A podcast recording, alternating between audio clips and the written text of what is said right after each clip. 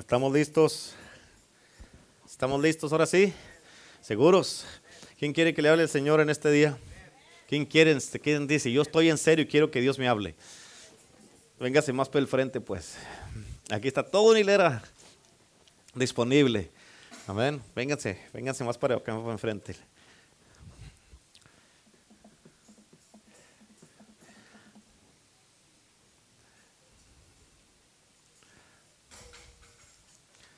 Bueno, agárrese su, su hojita por ahí o su libreta que traiga para que tome notas porque tiene que tomar notas este día.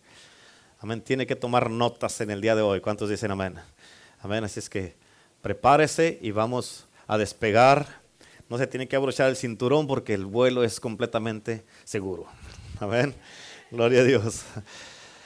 Aleluya. Ah, yo le titulé este mensaje ¿Por qué hacer discípulos? ¿Cuántos dicen amén? amén? Este llamado es un llamado que todos tenemos, todos, todos tenemos como iglesia.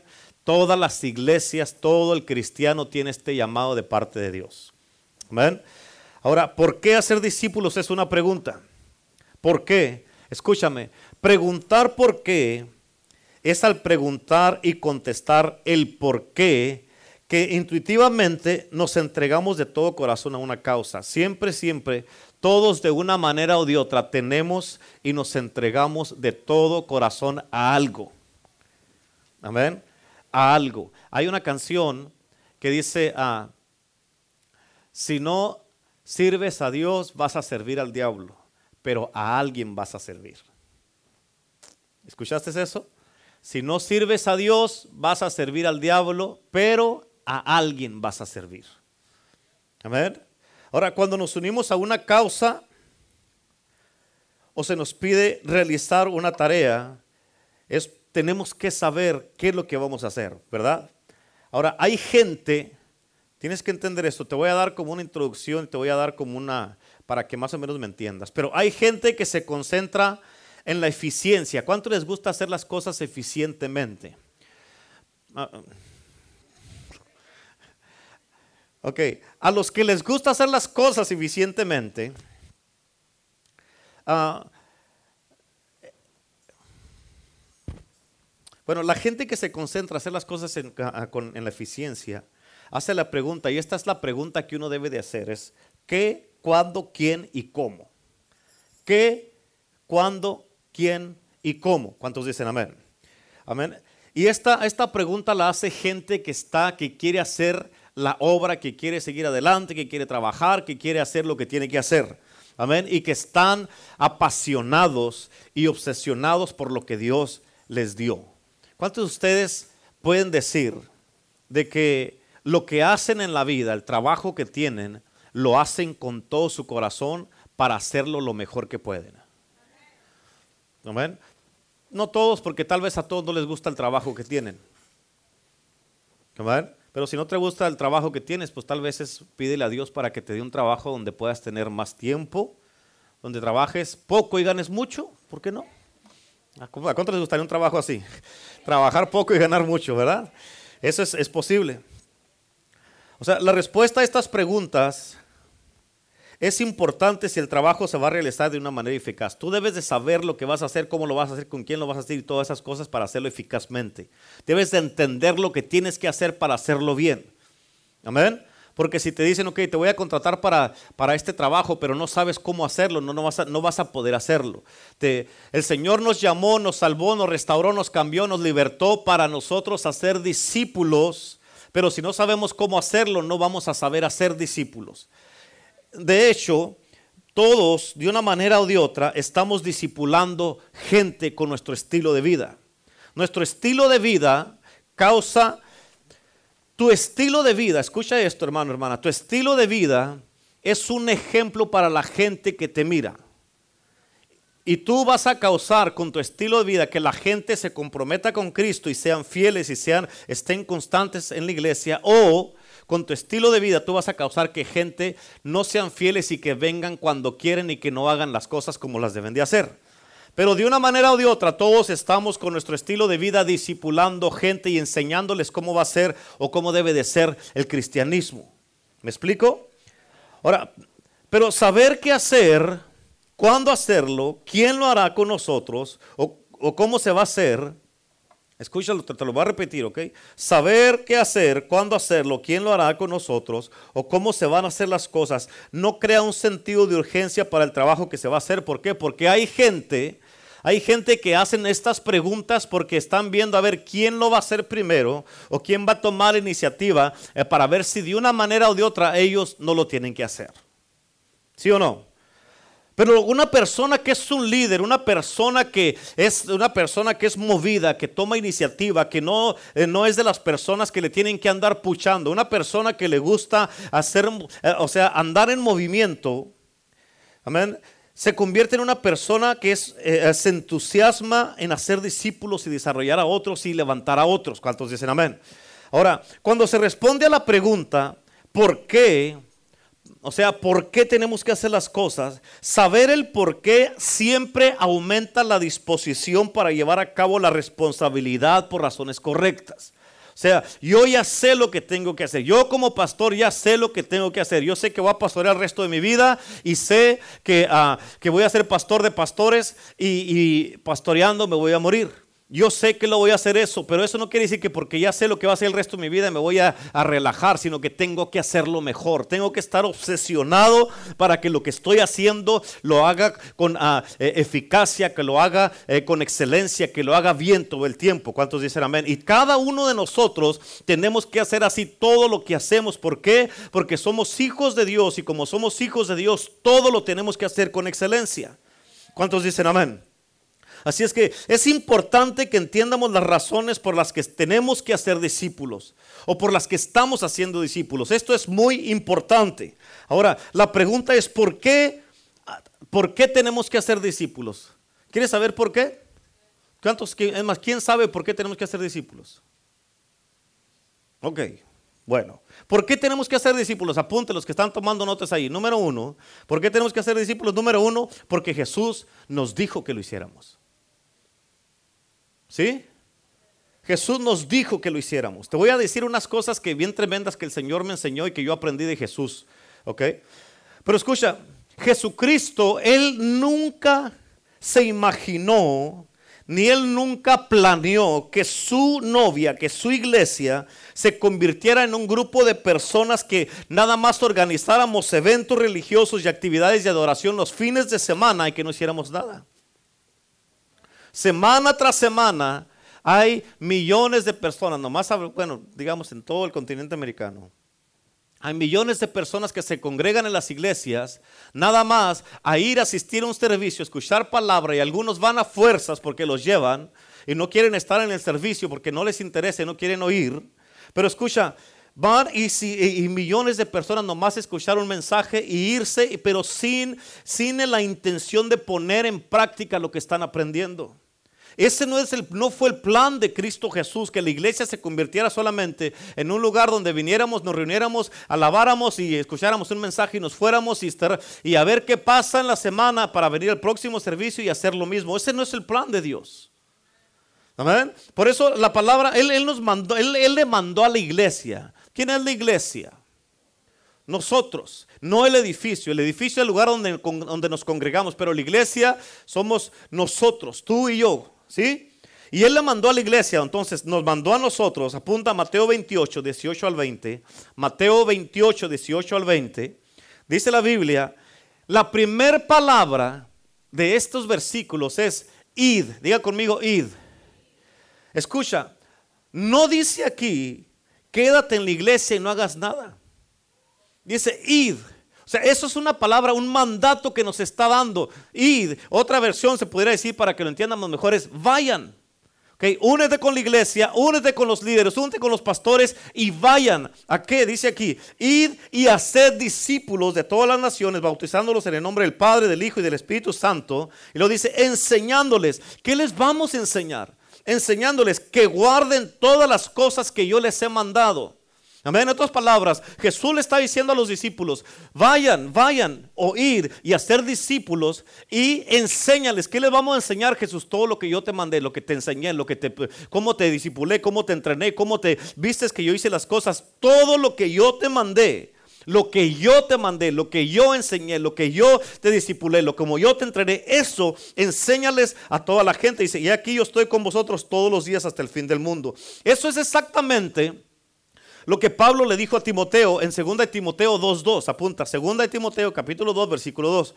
Ah, Pablo le dijo a Timoteo, le dijo, dijo, lo que oíste de mí, esto, escucha, Ahí está una palabra clave. Lo que oíste de mí, esto, dijo Pablo, esto enseña a hombres que sean fieles, idóneos y aptos para enseñar a otros. Le digo, no se le enseñes a cualquiera. Pero te dije al principio, todos de una manera o de otra estamos predicando con nuestro estilo de vida, discipulando con nuestro estilo de vida, diciéndole a la gente cómo, eh, cómo es permitido servir a Cristo. Amén. Y van a seguir la gente tu ejemplo de cómo sirves a Cristo o van a seguir el ejemplo cristiano de cómo se sirve a Cristo. El ejemplo bíblico. Amén. Y Pablo le dijo a Timoteo, esto enséñalo. Lo que yo te enseñé a ti, a Timoteo, como viste que yo lo hice, como te enseñé yo a ti, como te disipulé a ti, esto, esto enséñalo a otros hombres que sean fieles, que sean idóneos, que sean, que estén aptos para poder enseñar a otros. Ahora, esto es un mandato de Jesús y nosotros somos siervos de Jesús y esa es una razón suficiente para que tú y yo nos conviertamos en hombres y mujeres hacedores de discípulos. Amén. Ahora, Escucha, la segunda cosa, número dos, apúntale ahí, número dos, los discípulos maduros evangelizan. Los discípulos maduros evangelizan. ¿Cuántos dicen amén? En otras palabras, los discípulos maduros instintivamente, apasionadamente, fervientemente y sin cesar, siempre le hablan a otros acerca del Jesús que ha transformado sus vidas. Amén, que los ha cambiado, que los ha salvado, los ha restaurado, ha, ha salvado sus hijos, ha restaurado su matrimonio. Siempre, siempre, siempre le hablan a otros. Amén, cuando tú sabes de que conoces a este Cristo, conoces a este Dios poderoso, a Jesucristo que dio su vida por ti, tú vas a madurar y tienes que hablarle a otros otra gente acerca de este Cristo. Amén. En Hechos capítulo 3, Pedro y Juan, dos personas hechas discípulos por Jesús y formados por Jesús, escucha, ellos maduraron y lo vemos que ellos están hablándole a un grupo de personas acerca de Jesús y dándoles esta oportunidad. Es en Hechos 3, versículo 19. Pero escucha, dice esta escritura, amén, ¿están aquí conmigo todavía? ¿Sí? ¿Sí? ¿Estamos bien? Ok, este, fíjate lo que dice aquí, dice, arrepentíos y convertíos. Dos cosas. Son dos cosas diferentes esos. ¿Ok? Arrepentíos y convertíos. Si nomás te arrepientes tarde que temprano vas a volver a pecar. Tiene que haber una conversión. Tienes que convertirte. Amén. Tienes que salir de lo que había pasado, de lo que habías hecho. Tiene que haber una conversión para que no vuelvas otra vez a cometer la misma falta.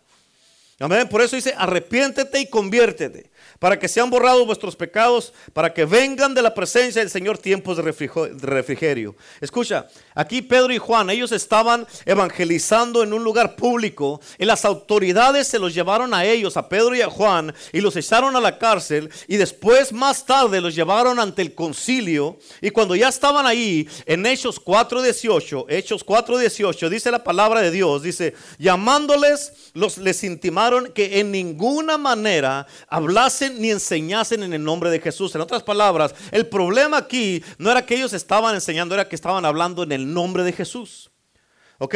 Ahora, la respuesta de los discípulos es una prueba para nosotros que los que ya tenemos madurez en Cristo, que los que ya crecimos y nos discipularon y nos formaron, no podemos mantener nuestra boca cerrada y no nos pueden callar. ¿Por qué? Porque tenemos que hablar, del Señor que, que, que nos ha cambiado y nos ha transformado. ¿Por qué? Y la manera que hablamos de Cristo Jesús es con poder, con autoridad, con orgullo y con mucha pasión. Así tenemos nosotros que hablar de este Cristo. ¿Cuántos dicen amén? Ahora, la respuesta que dieron los discípulos fue bien clara, Hechos 4, 19 y 20. Ellos dijeron, juzgad si es justo delante de Dios, obedecer a, obedecerlos a vosotros antes que a Dios, porque no podemos parar de hablar de lo que hemos visto y oído. En otras palabras, escucha esto, los discípulos con madurez espiritual le hablan a otros de Cristo, sin tomar en cuenta Escucha, los discípulos con madurez espiritual siempre le hablan a otros de Cristo sin tomar en cuenta el precio que se tenga que pagar. Amén. En otras palabras, el precio que se tiene que pagar, escucha esto, el precio que se tiene que pagar es lo que menos le importa a un verdadero discípulo. ¿Escucharon eso? ¿Escucharon eso? El precio que se tenga que pagar es lo que menos le importa a un verdadero discípulo. No le importa si está cansado, si salió tarde de trabajar, si no tiene ganas, si no se siente bien. Aun si el precio es su propia vida, no le importa. Por eso la Biblia nos dice, bien importante, dice la palabra de Dios, dice que, ah, que tenemos que estar listos a tiempo y fuera de tiempo. Tal vez digamos que tú estás y que dices, no, que estoy bien cansado, que no tengo ganas. Estás fuera de tiempo, pero debes estar listo. Amén. Es que no me siento bien. Estás fuera de tiempo. Amén. Y ahí, ok, estás fuera de tiempo, pero ve y, háblale a la gente. Háblale a tu vecino, háblale a tus hijos, háblale a, a, estas personas, a los compañeros de trabajo. Háblales, pero es que no tengo ganas, me da vergüenza, estás fuera de tiempo, pero habla de todas maneras. Debemos estar listos que cuando quieramos o cuando no quieramos debemos de estar listos. No se trata nada más cuando quieramos o que sientamos ganas, se trata de todo el tiempo. A tiempo y fuera de tiempo. Amén. Y eso cuando tú y yo empezamos a hablar sin importar o haciéndonos a nosotros mismos a un lado, sin importar cómo nos sientamos, cuando nosotros hacemos eso, eso es lo que marca la diferencia entre un discípulo y un cristiano inmaduro. Eso marca la diferencia entre un hombre y un chamaco. Amén. Eso marca la diferencia entre una mujer y una niña. Amén. Y en el cristianismo hay muchos chamacos y cristianos inmaduros. ¿Cuántos dicen amén? Ahora, escucha esto, número tres. Una iglesia que hace discípulos nunca carece de líderes espiritualmente maduros. Una iglesia que hace discípulos nunca carece de líderes espiritualmente maduros. ¿Cuántos dicen amén? ¿Escucharon eso? Repito, una iglesia que hace discípulos nunca carece de líderes espiritualmente maduros. Una de las realidades más trágicas en la iglesia de nuestros días, o en esta generación, o en el, en el mundo en que vivimos ahorita, en este siglo XXI, es la falta de líderes con madurez espiritual. ¿Escucharon eso? Eso lo podemos ver en todo el mundo. ¿Amén? Es la falta de líderes con madurez espiritual que estén comprometidos y que tengan palabra. ¿Escucharon? Que estén comprometidos y que tengan palabra. Amén. No que no más hablan. Hay muchos que hablan. Pero las palabras que hablan no, no, no combinan con su estilo de vida. Amén. Hay gente que va a hablar y que va a decir que no, que sí, que ahí va a estar, o que le vamos a dar, o que vamos a estar, y vamos a echarle ganas y todo eso, pero no los miras. No puedes contar con ellos o con ellas. Amén. Y por eso, una de las cosas ah, que, de, las, de las tragedias más grandes en estos tiempos, en nuestra cultura o en este siglo XXI, es la falta de hombres y mujeres con madurez espiritual que estén comprometidos y que tengan palabra. Amén. En una iglesia que es bíblica, que está fundada bíblicamente, uno de los líderes, de, bueno, algunos de los líderes más esenciales en las iglesias, obvio, son los pastores, los asistentes, los que están liderando la iglesia junto con uno, los que llevan la carga junto con, con el pastorado. El grupo de intercesión obviamente es una parte muy crucial en cada iglesia. Y los ancianos de la iglesia, como dice la palabra de Dios, los ancianos de la iglesia no nomás se refiere a las personas que ya son mayores de edad, sino eh, eh, para ser un anciano en la iglesia, tienes de estar ser fielmente en una iglesia sirviendo fielmente mínimo dos años para ser considerado un anciano en la iglesia. Así no tiene nada que ver con la edad. ¿Ok? Así es que aquí ya hay varios ancianos y ancianas. Amén. Así es que, escucha, apunta 1 de Timoteo capítulo 3, versículo 8 al 13. ¿Ya lo apuntaron? Ok, ahora escucha esto. Escucha la escritura porque te la voy a leer y pon atención. Dice la palabra de Dios, los diáconos Aquí está hablando de los líderes y todos los que sirven en la obra de Dios. Amén. Fíjate, dice, asimismo deben de ser honestos. O sea, todos los que vamos a servir a Cristo, los que vamos a estar en la casa de Dios, los que vamos a estar de una manera u otra sirviendo a Cristo, debemos de ser honestos. Si tú dices que vas a estar ahí, debes de estar ahí, ser honesto. Si no vas a poder, habla la verdad y di no voy a poder. ¿Para qué decir sí cuando tú sabes que es no? Deben de ser honestos, dice, sin doblez. ¿Qué quiere decir sin doblez? En otras palabras, de que un día andas bien y otro día andas mal. Un día quieres servir a Cristo y otro día no quieres servir a Cristo. Un día vienes de buenas y otro día de malas. O sea, no te podemos entender o no se puede entender a ese tipo de gente que están con doblez todo el tiempo. No dados a mucho vino, ese es otro tema para otro día. Pero dice, no codiciosos de ganancias deshonestas. Versículo 9 dice que guarden el misterio de la fe con limpia conciencia Escucha lo que dice el versículo 10. Y estos también sean sometidos a prueba primero. ¿Escucharon eso? Sean sometidos a prueba primero y entonces ejerzan el diaconado. Si no, si son irreprensibles. En otras palabras, una persona que quiere servir en la casa de Dios debe de ser puesto a prueba.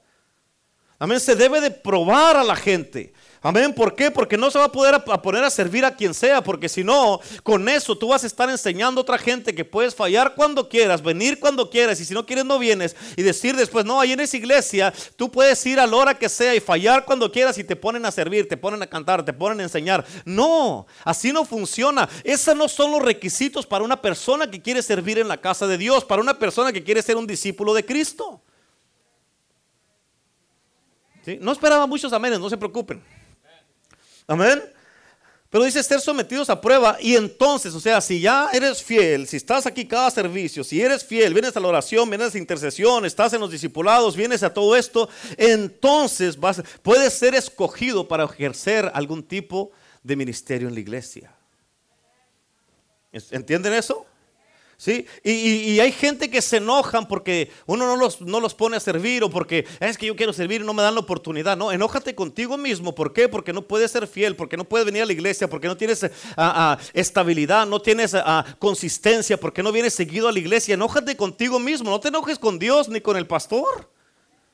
Enójate contigo y di, tú, tú tienes la culpa porque no eres fiel. Así. No, pues sí.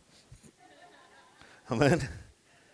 Ahora, versículo 11 dice, escucha, las mujeres, digan ay, ay, ay. Las mujeres asimismo sean honestas. ¿Escucharon cómo deben de ser mujeres? Honestas, no deshonestas. Paren de andar echando mentiras. Mm. Paren de ser, deben de ser honestas. Escucha, dice, no calumniadoras. En otras palabras, ya dejen de andar de chismeando. Levantar calumnias es que tú hablas mal de una persona con otra y estás calumniando. ¿Para qué? Para poner a esta persona en mal con alguien más. Párale con eso. Y luego quieren venir a servir y luego se ponen bien espirituales aquí en la iglesia. Amén. No calumniadoras, sino sobrias. ¿Qué quiere decir sobrio? Cuando una persona está sobria, amén, es que anda bien en su juicio cabal y puede mirar las cosas y juzga bien. Amén. Cuando una persona eh, eh, ¿Qué es lo contrario de sobrio? Es cuando está bajo la influencia de algo. Como miras a, una, un borracho en la calle y anda que camina así para allá y que camina para acá, anda bajo la influencia de algo, no está sobrio. Amén. Y una persona así no piensa bien, anda para allá y anda para acá. Y una persona que no es sobria, amén, anda con las mentes para acá, con la mente para allá, no tiene estabilidad emocional, no tiene, no es sobrio o sobria. ¿Entienden esa parte? Amén. Y hay muchos de ustedes que andan, ay, es que hoy me siento así, es que me siento y andan llorando. Y ahora, ¿qué trae? Y ahí andan, pues, ¿por qué tanto lloran si tienen un Dios que todo lo puede, un Cristo poderoso? Y ahí andan, llore, llore, llore, llore. O sea, y quieren, y así quieren servir. Van, a ir a enseñarle a los niños, el Señor dice que te Y todos los niños viendo, ¿qué tiene? Amén, ¿cómo que tiene? Pues no tiene sobriedad, no, no es estable. Así es que las mujeres sean honestas, no calumniadas, sean sobrias y luego fíjate lo que dice al final, fieles en todo. Si no eres fiel, o sea, no puedes ejercer el liderazgo, un, un ministerio en la iglesia.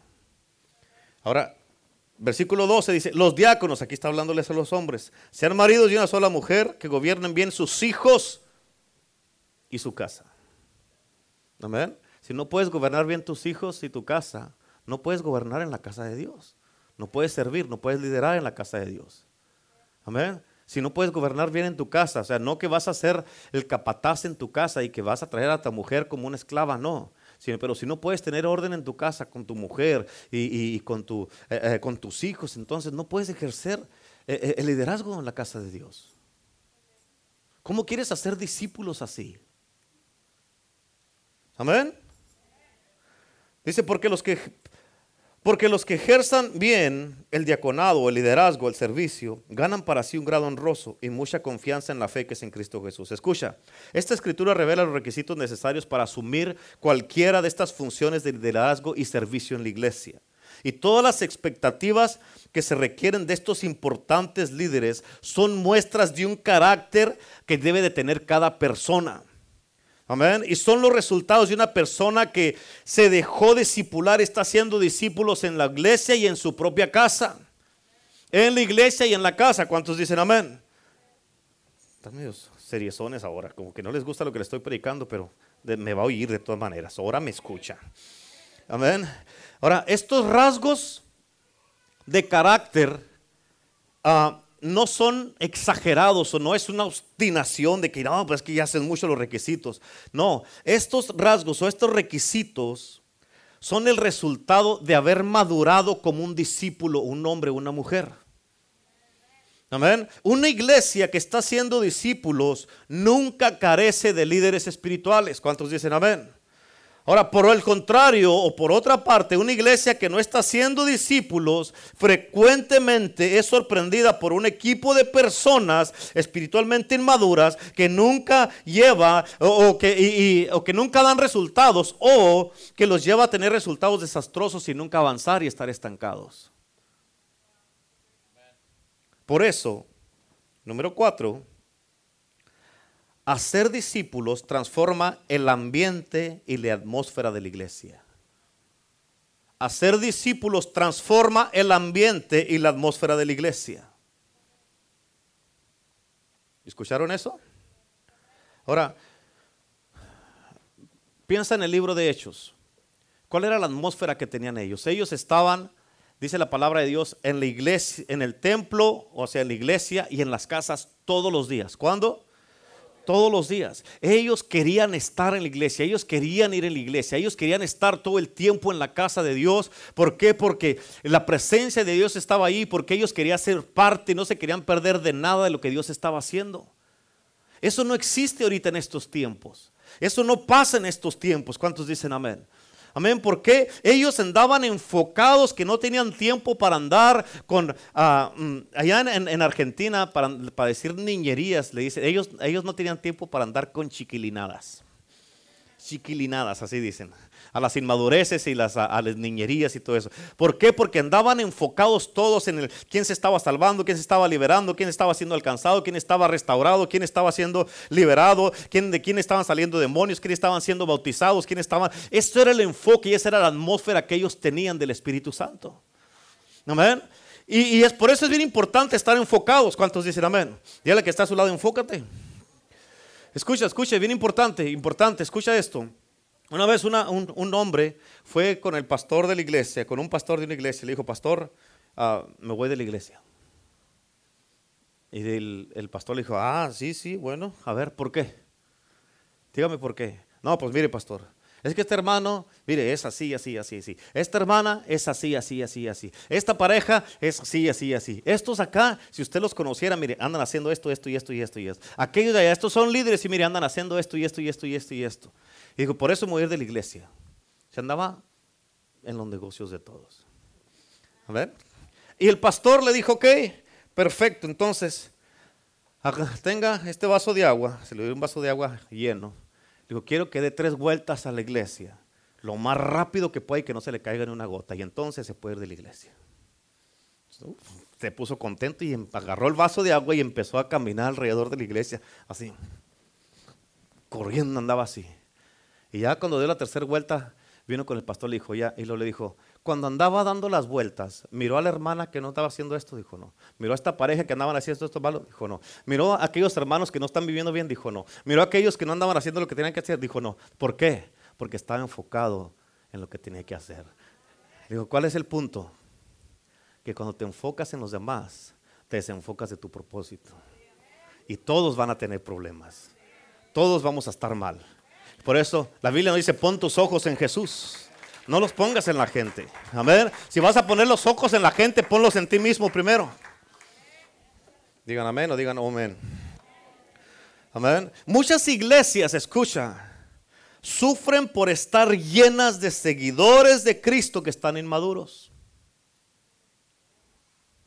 Por este motivo, la iglesia está constantemente envuelta en discusiones intrascendentes, pleitos, divisiones, chismes, enojos, ofensas y perder el tiempo en cosas que no importan. ¿A poco no es cierto?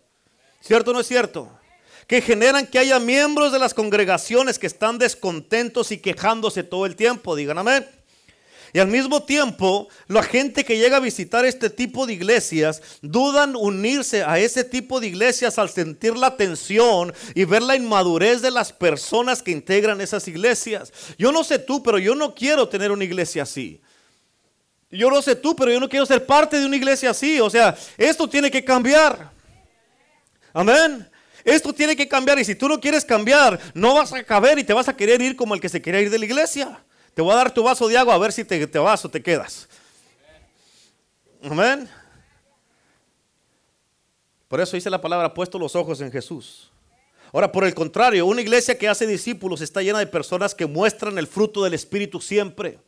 ¿Escucharon eso? Una iglesia, amén, que hace discípulos está llena de personas que muestran los frutos del Espíritu siempre. Siempre muestran amor, gozo, paz, paciencia, benignidad, bondad, fe, mansedumbre, templanza. Todo esto lo muestran, amén, una iglesia que está haciendo discípulos. Ahora escucha esto. Y una iglesia integrada y unida, una iglesia integrada y unida, acuérdate de esto. Amén. Una iglesia integrada y unida por personas que muestran estas características y estos frutos del Espíritu son un imán para hombres y mujeres creyentes y no creyentes, amén, para que vengan y se quieran unir a la iglesia de Cristo. Y eso es lo que el Señor quiere de ti y de mí. Escucha esto, te voy a dar algo y no, no se te olvide nunca. ¿Están listos? Diga, sí, pastor. Míreme acá pues. Escucha esto. Nunca se te olvide porque esto lo aprendí de Cristo esto Cristo me lo enseñó. Cristo, Él les hizo súper fácil la opción a los que se querían ir y no seguirlo, para que se fueran. Cristo Jesús le hizo súper fácil la opción a la gente que se quería ir y que ya no querían seguirlo. Súper fácil, sencillísimo. Les hizo, les dio esa opción facilita y sencilla. Ahora, y también les hizo súper, ¿sí entendieron eso? ¿Entendieron eso? ¿Qué hizo Cristo? Fácil, amén, fácil la opción para el que se quiere, no, que, no, no quiere estar aquí, no quiere estar aquí, ok, por favor, por favor.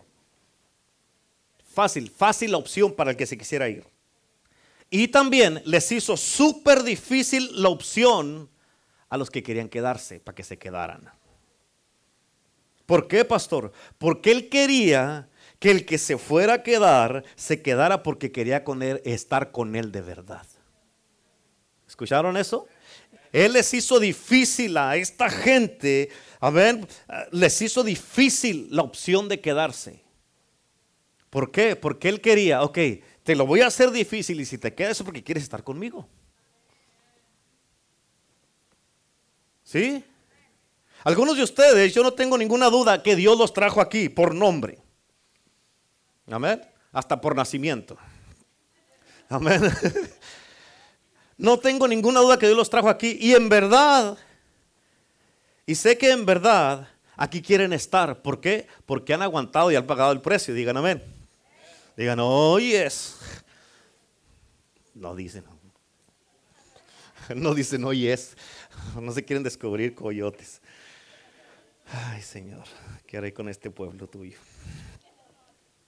Ok, so reitero, algunos de ustedes, yo no tengo ninguna duda que Dios los trajo aquí y que en verdad quieren estar aquí. ¿Por qué? Porque han aguantado y han pagado el precio.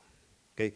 Ahora, una de las leyes del, del liderazgo es de que, escucha, tienes que aprender esto, ¿ok? Tienes que aprender esto. Una de las leyes del liderazgo es que si alguien no quiere estar contigo y se va, tú tienes, tienes que estar bien. ¿Por qué? Porque no quieres a nadie a fuerzas contigo. ¿Entienden eso? Aún en el matrimonio, aún en la familia, aún en el trabajo, aún en la iglesia, donde quieren, todos lados. Una de las leyes de liderazgo es de que si alguien no quiere estar contigo y se va, así como Cristo, tú vas a estar bien porque no quieres a nadie a fuerzas. ¿Cuántos entienden eso? Por eso Jesús les decía cada rato a los discípulos, ¿se quieren ir? Les daba la opción. ¿Entienden o no? Él les daba la opción, pero ellos dijeron y entendieron, ¿a dónde iremos si solamente tú tienes palabras de vida eterna? ¿A dónde vamos a ir, Señor? No tenemos dónde ir. Si nos vamos de contigo, no tenemos a dónde irnos. Escucha, tienes que entender esta parte. Está, está tremendo todo esto que te estoy diciendo. Solamente cuando la gente sabe que tiene la libertad de irse. Escucha, porque esto lo aprendí de toda esa historia de Jesús. Solamente cuando la gente sabe que tiene la libertad de irse, pero aún así escogen estar contigo, es cuando tú sabes que su corazón está contigo y que aquí quieren estar. Y cuando eso pasa, es entonces que los puedes disipular. ¿Sí? ¿Entendieron eso o no? ¿Sí? ¿Sí lo entendieron? A ver, ¿qué dije? No, no, pues sí, sí, sí, amén. Eso, eso que dijo. ¿Sí? Solo cuando la gente sabe que tiene la libertad de irse. Todos aquí, hasta yo, hasta yo tengo la libertad de irme. ¿Sabían eso? No, pastor, usted es el pastor. ¿Y qué tiene? ¿Y qué tiene? Hasta yo tengo la libertad de irme. Todos tenemos la libertad de irnos. Pero escucha esto, tienes que entender esto, no, porque hay una línea muy delgadita. Mientras en tu vida sea una opción irte, ya sea de tu matrimonio, de tu casa, de con tus hijos, de la iglesia, del trabajo, mientras tengas una opción, tarde que temprano la vas a tomar. ¿Entendieron? O sea, para ti, para mí, nunca debe de ser una opción dejar nuestra casa, nuestros hijos, nuestra esposa, nuestro esposo, a dejar la iglesia y dejar a Cristo. Eso nunca debe de ser una opción. Porque si no, tarde que temprano lo vas a tomar. Ahora, regresando a esto, por eso, cuando la gente sabe que tiene la libertad de irse, pero aún así escogen estar aquí, hablando de la iglesia, es cuando tú sabes que su corazón está contigo y aquí quieren estar y es entonces que tú puedes tener la libertad de, hacer discípulos con ellos. ¿Estamos bien? ¿Entendieron eso? Amén. No, pastor, usted vino, ya nomás nos ya, la pastora estaba en puro espíritu, pura gloria, pura presencia, y usted viene y pum, pum, pum, pum, pum. Amén. Amén. Para eso soy el papá. Sí. Váyase otra vez a Argentina, pastor.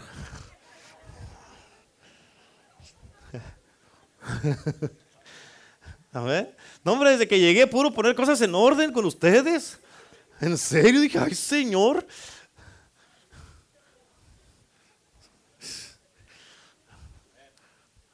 Ya no sabía si, si regresar o quedarme mejor allá, ya no regresar. No, hombre. Amén, porque sí, no. Y por eso, pues tengo que hablarles así. Si no les hablo así, pues van a seguir ahí haciendo lo que quieren, pero no. Número 5, por eso, número 5, los hacedores de discípulos transforman su iglesia y su hogar. Los hacedores de discípulos transforman su iglesia y su hogar. ¿Cuántos dicen amén?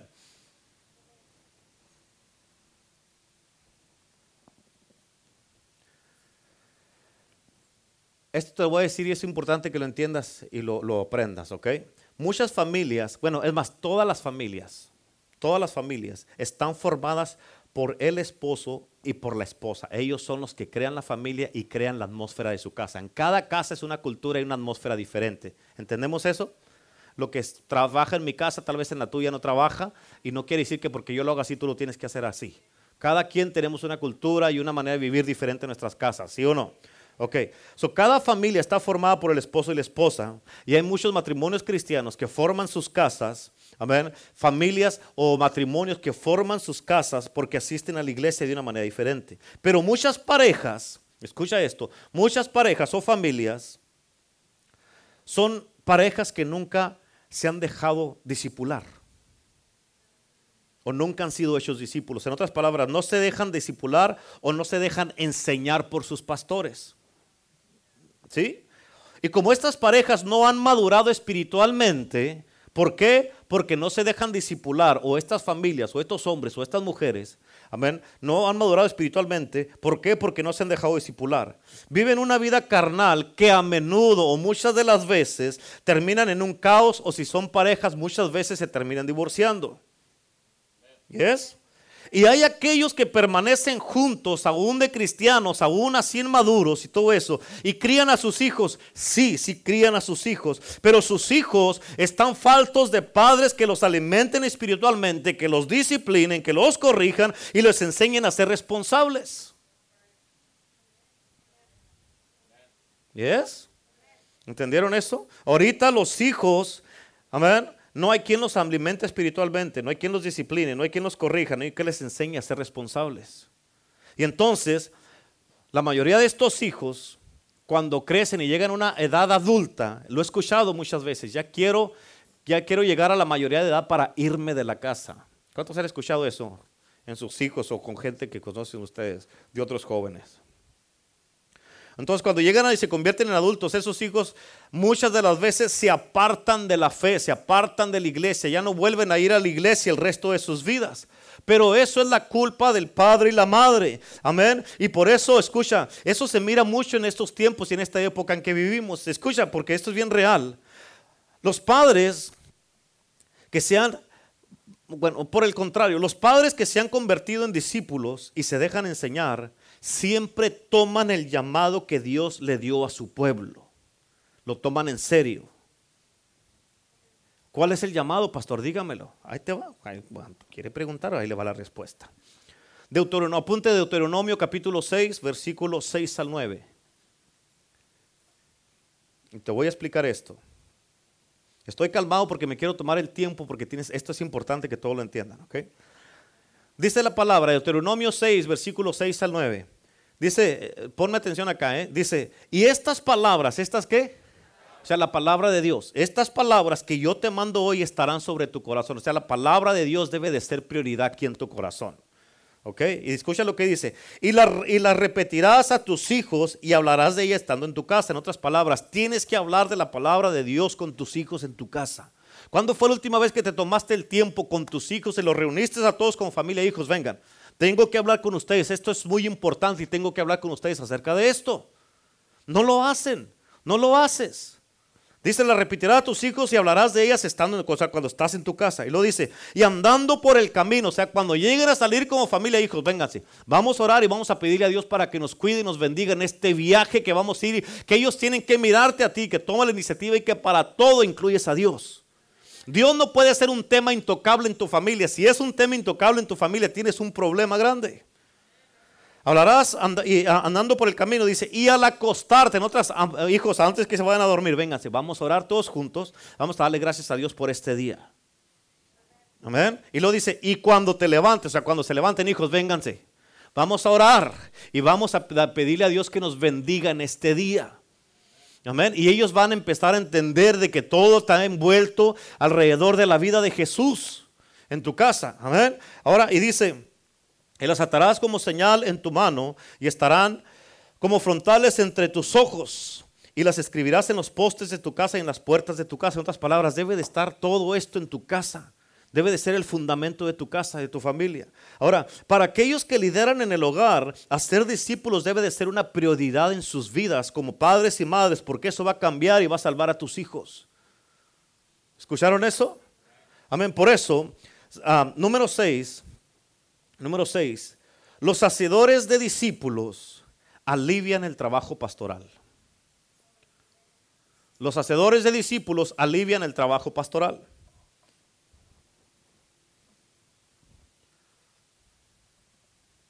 Y eso nos ha llamado el Señor, a ser discípulos. Amén. ¿Sí? Muchos pastores, yo conozco muchos pastores que están súper cansados por una gran cantidad interminable de sesiones de consejería a la iglesia y pierden mucho tiempo en eso. Amén. ¿Por qué? Porque la mayoría de la gente que viene a pedir consejería, uno les da la consejería y no les gusta lo que uno les dice y terminan haciendo lo que ellos quieren.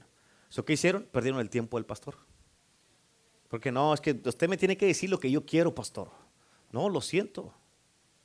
Te voy a decir qué dice la Biblia. Mi opinión no importa. ¿Qué dice Dios? ¿Qué dice la Biblia? Eso es lo que importa, eso es lo que te va a ayudar. Conocerás la verdad y la verdad te hará libre. ¿Quieres ser libre de los problemas que tienes en tu casa? Te voy a decir lo que dice la Biblia. Amén. Y tienes que entender esto, es, sumamente importante. ¿Por qué? Porque muchas de las veces la gente termina haciendo lo que ellos quieren y siguen en problemas y luego después le echan la culpa a la iglesia y después dicen que no, es que el pastor no me ayuda, la pastora no me ayuda y que esto y que el otro. ¿Pero por qué? Porque uno les da la consejería y no, que no hacen nada con ella. No hacen caso y siguen en problemas. Y si se llega a, destruir la familia o el matrimonio, luego lo dicen, ah, es que en esa iglesia no me ayudaron. No, es que no hiciste caso y no quisiste la consejería, no seguiste lo que se te dijo. Por eso, Jetro le dijo a Moisés, le dijo, hey, ¿qué estás haciendo? Estás equivocado. Estás mal, Moisés. Le dijo, te vas a cansar tú y vas a cansar al pueblo. No puedes hacer eso. Tu trabajo no es estar dándole consejería a toda la gente. Tu trabajo es irte con Dios. Vete con Dios. Ese es tu trabajo. ¿Para qué? Para que allá con Dios vas a poder venir y vas a poder darle, darle ah, palabra a la gente y poder dirigir a la gente. Pero si tú estás nomás entre la gente, vas a estar con esta mentalidad y vas a después hablarles enojados a la gente con toda esa atmósfera que creaste. Y le dijo, escoge varones, otra vez, como dijo a, Pablo a Timoteo, escoge varones que sean fieles, que estén aptos para enseñar a otros, escoge. Y yo le voy a poner de tu espíritu, Moisés, se los voy a poner a ellos para que te ayuden a llevar la carga al ministerio. Y vas a repartirles de a mil, de a quinientos, de a cien, de a cincuenta y de diez. Y ellos van a ir los casos difíciles que te los traigan a ti.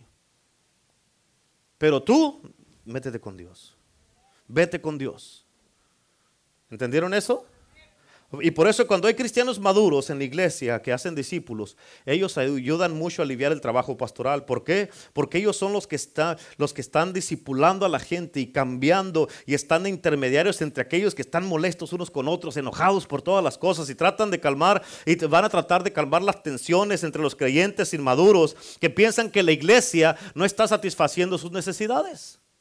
Pero escucha esto, andar peleando, andar de inmaduro, andar de ofendidos, andar en el chisme y no ser fieles no es una necesidad, es un problema.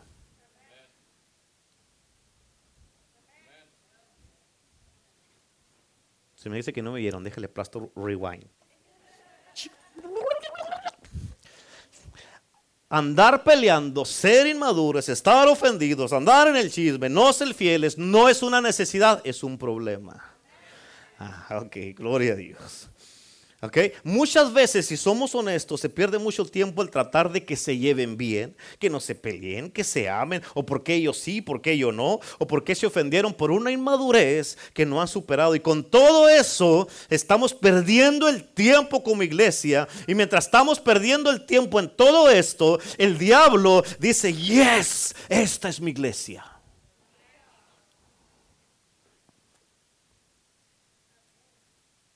Mientras estamos perdiendo el tiempo en todo eso, las almas se están perdiendo, los matrimonios se están divorciando, los jóvenes, nuestros propios jóvenes se están perdiendo, las familias se están desbaratando y los enfermos se siguen muriendo.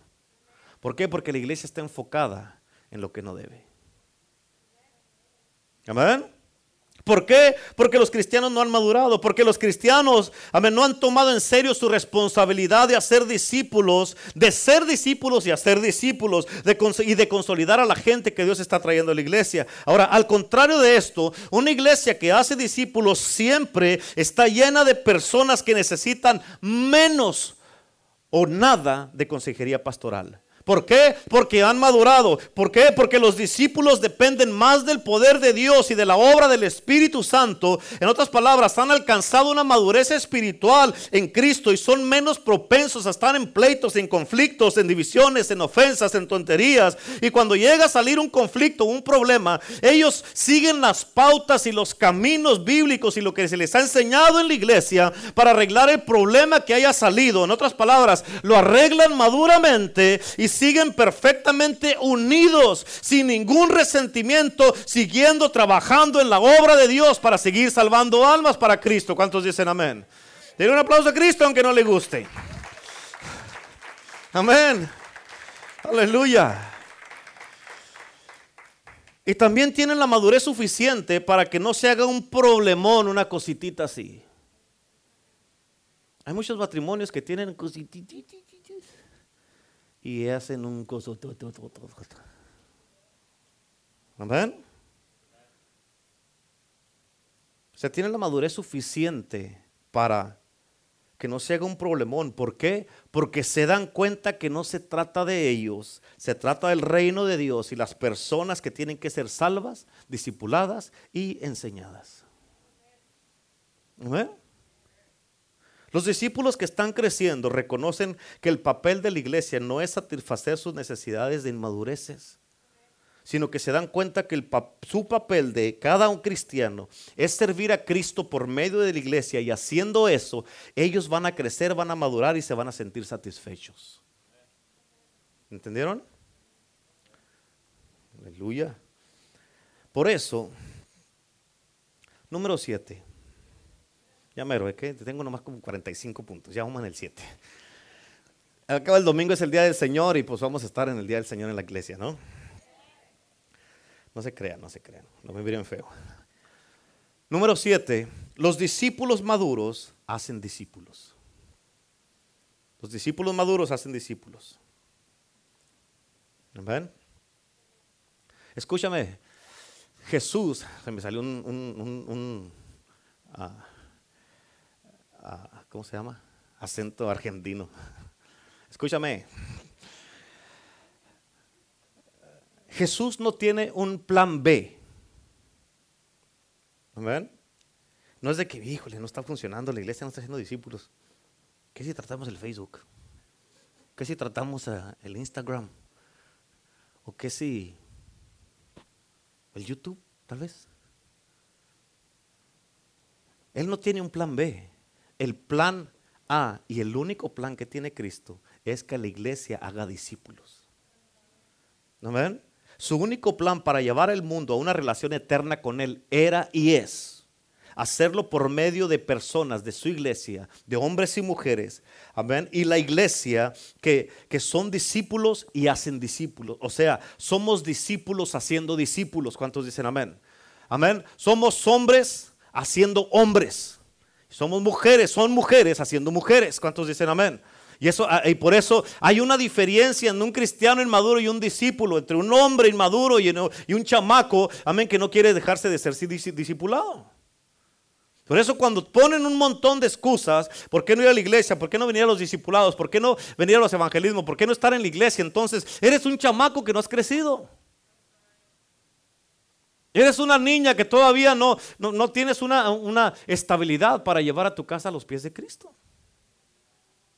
Amén. Ay, pastor, regrese mejor a Argentina. Apunta Juan 17:4. Cuando Jesús, escucha, cuando Jesús estuvo orando, orándole a su Padre antes de ir a la cruz, Él hizo una oración poderosa. Y esta es una pequeña parte de esa oración. El versículo 4 dice, yo te he glorificado en la tierra, escucha lo que dice aquí, y he acabado la obra que me diste que hiciera. He acabado la obra que me dijiste que hiciera. Ahora, ¿de cuál obra está hablando Jesús aquí? Jesús había sanado enfermos, limpiado leprosos, resucitado muertos, multiplicado peces y pan, caminado sobre la tierra, el, agua y todo eso. Había enseñado, lo que transformaría el modo de pensar del mundo para todas las generaciones. Así es que, ¿de cuál de todas estas cosas que hizo Jesús está hablando? De ninguno. De ninguna de esas cosas. ¿Ok? Cuando tú lees la oración con cuidado, cuando la llegues a leer en Juan 17, Juan 17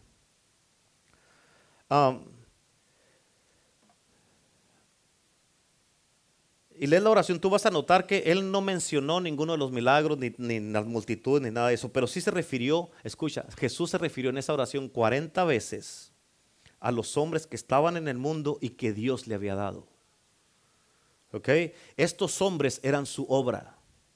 Su ministerio tocó a miles de personas, pero él adiestró, discipuló, enseñó, formó, impartió su vida en doce hombres.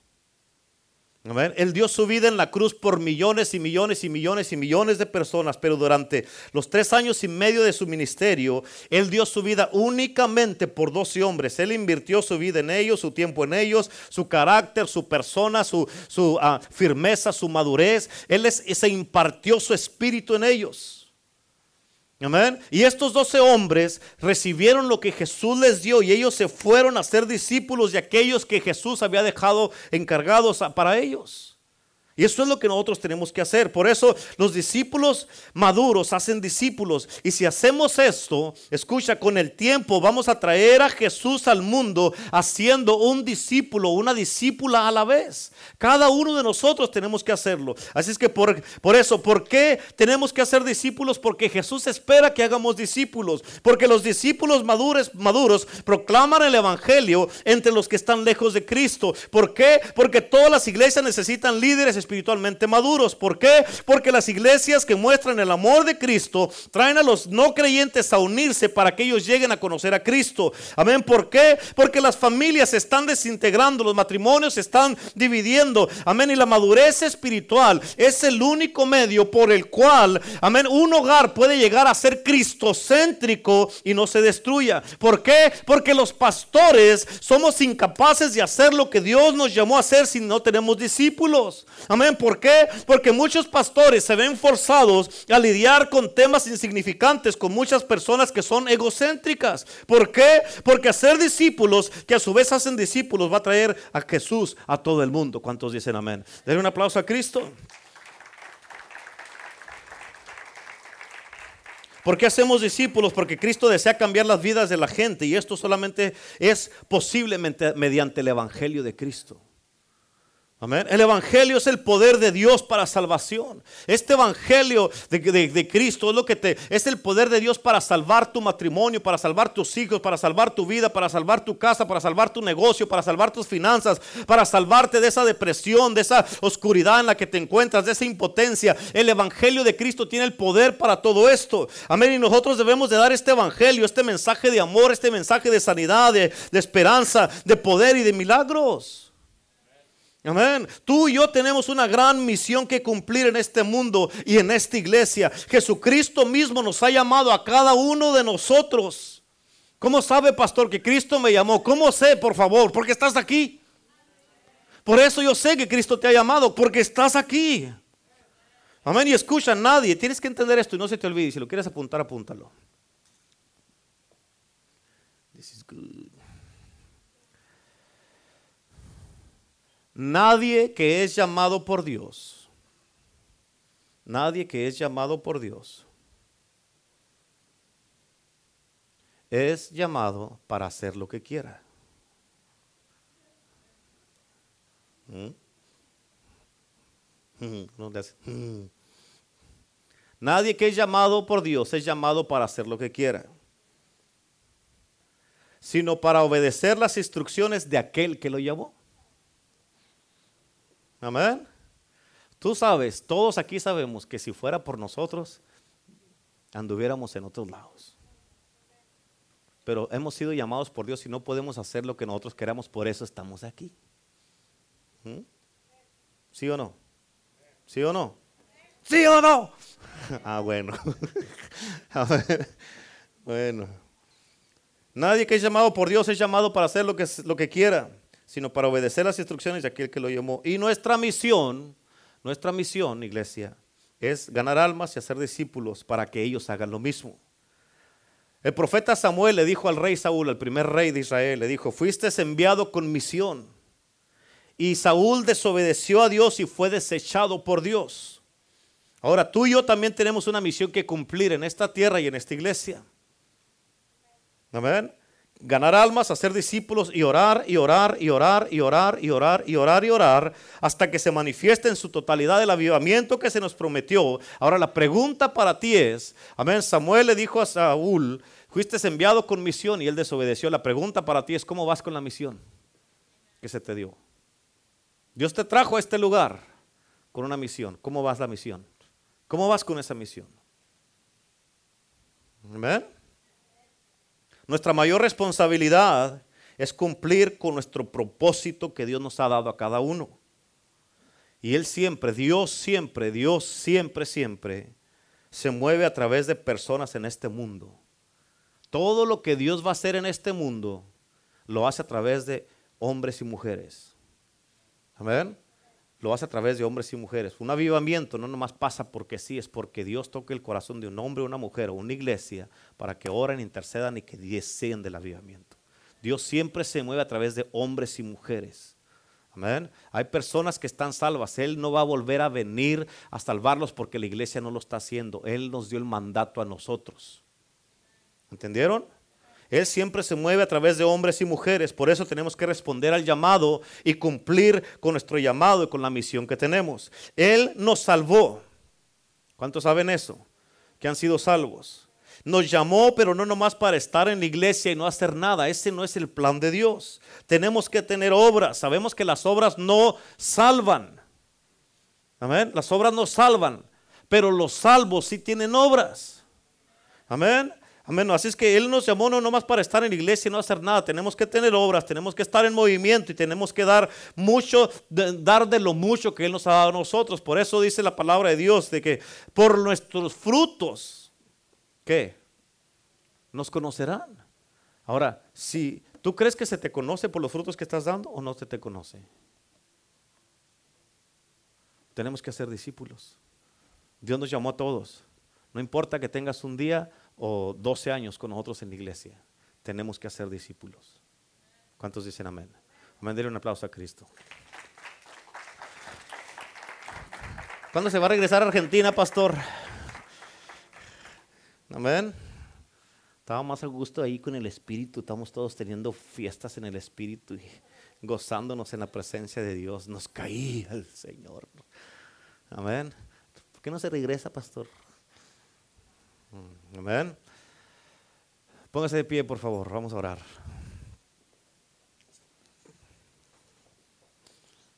¿Cuántos quieren responder al llamado de ser discípulos?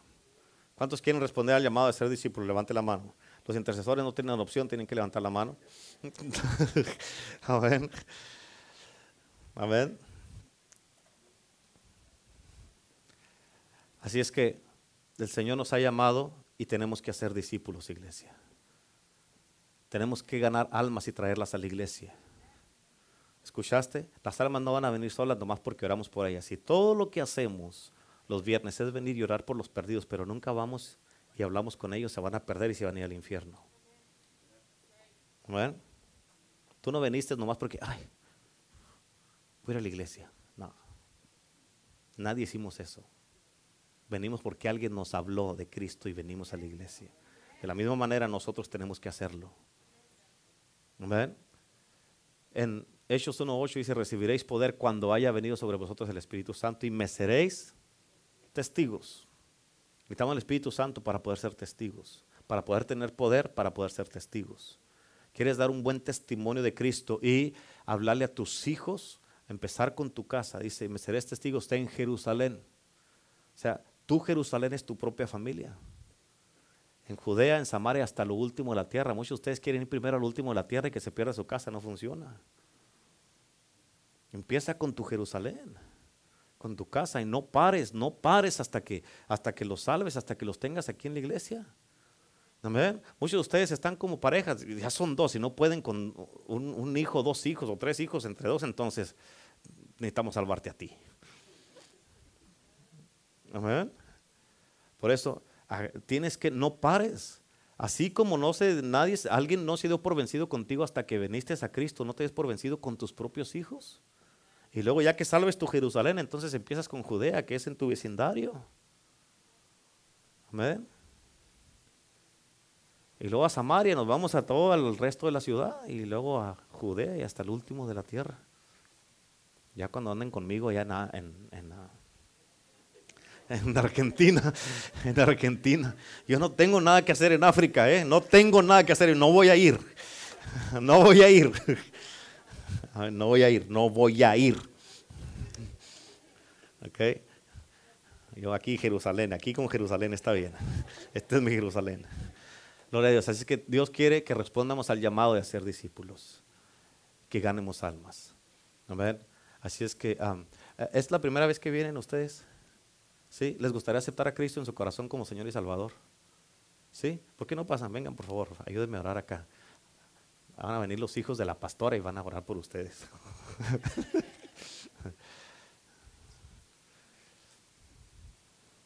Aquí está bien. ¿Cómo dijiste que te llamas? Emanuel y, y Cassandra. Emanuel, Dios con nosotros, fíjate, tremendo nombre que te ve el Señor. Amén. van a repetir conmigo esta oración y luego ellos van a orar por ustedes, ¿ok? Diga conmigo, Señor Jesús, en este momento vengo delante de ti y te pido perdón por todos mis pecados. Yo sé que tú moriste por mí en la cruz y que con tu sangre tú lavaste todos mis pecados. Te confieso como mi Señor y mi único Salvador. Te recibo públicamente como mi único y suficiente Salvador. En el nombre de Jesús. Amén. Amén. Aquí van a orar ellos por ustedes en este momento. Y todos nosotros acá vamos a orar para decirle al Señor, Señor, yo respondo a este llamado que me estás haciendo para ser discípulos. Amén.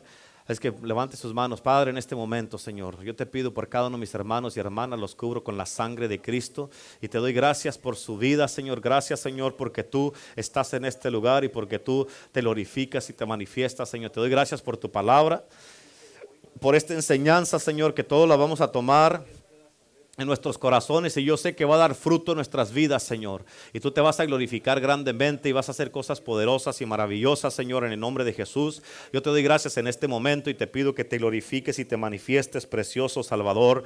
Glorifícate, Señor. Y en este momento, en el nombre de Jesús, como pastor, Señor, y líder de esta iglesia, te pido que pongas una carga, Señor, en nuestras vidas por los perdidos y por los que no te conocen, Señor, para alcanzarlos y traerlos a tu obra, Señor, porque todos conocemos familia, conocidos, amigos y familiares que no te conocen y pon una carga en nuestras vidas, Señor, para que ellos vengan al conocimiento de Cristo y que vengan y se congreguen aquí y nosotros todos juntos los vamos a cuidar, los vamos a alimentar y los vamos a ayudar para que ellos crezcan junto con nosotros, Señor, y que esta iglesia, Señor, sea algo, Señor, una, una, una fundación para familias, para matrimonios, para hijos, para jóvenes, para niños, Señor, y que juntos hagamos la obra sobrenatural que tú nos has puesto y que nos has encargado y que nos has dado, Señor. En el nombre de Jesús, Señor, te pido una unción en cada uno de tus hijos y tus hijas, que tú los bendigas y que tú los ayudes y les des, Señor, las palabras adecuadas, Padre Celestial, esa que fluya el Espíritu Santo, Señor, y que toque su lengua en este momento para que fluya tu palabra a través de ellos, en el nombre del Padre, del Hijo y del Espíritu Santo y todo el pueblo de Dios dice, amén, denle un fuerte aplauso a Cristo, por favor. Amén, amén. Aleluya.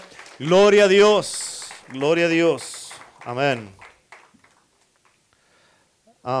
este, hay que seguir orando por, por lo que Dios está haciendo, iglesia. Hay que seguir orando por esto. Escucha, ¿están listos para ir al siguiente nivel en, en, Cristo? Como el Señor me dijo que el día que me visitó el viernes en la noche, te quiero llevar a dimensiones y niveles más altos. Hay no hay límite en Cristo, iglesia. Donde dice la palabra de Dios que, que la, de norte a sur, que del norte a sur, de este a oeste, amén, es la misericordia y la gracia de Dios. Está hablando de dimensiones. Amén. O sea, de un, no, no hay límite de donde puedes crecer en Cristo. Donde habla de la anchura, de la altura, de la profundidad, puedes extenderte y no tener límites en la altura está hablando de que puedes llegar lo más alto que quieras y puedes meterte lo más profundo que quieras en Cristo para hacer la obra de Dios. Muchos de ustedes tienen familia que necesitan ustedes. Escucha, mucha de la familia de ustedes, la única esperanza que ellos tienen es que tú te mantengas firme en Cristo. La única esperanza que ellos tienen es que tú te mantengas firme en Cristo. Y eso va a cambiar sus vidas. Por eso dice la palabra de Dios, cree en el Señor Jesucristo y serás salvo tú y toda tu casa. Pero si tú dejas de creer, ¿qué esperanza van a tener ellos? Amén. Es importante que entiendas eso. Así es que en el nombre de Jesús los cubro con la sangre de Cristo a todos, los bendigo. Y te doy gracias, Señor, por tu palabra, por tu presencia en este lugar. Señor, te bendigo y te glorifico, Padre glorioso. Gracias por esta iglesia maravillosa, estos hombres y mujeres hacedores y hacedoras de discípulos y discípulas. En el nombre de Jesús te damos toda la gloria y la honra. Pon en nosotros, Señor, tu espíritu y tu corazón, Señor, para que hagamos la obra del ministerio que tú nos has entregado y nos has dado. En el nombre del Padre, del Hijo y del Espíritu Santo y todo el pueblo de Dios dice. Amén. Bendiciones a todos en el nombre de Jesús.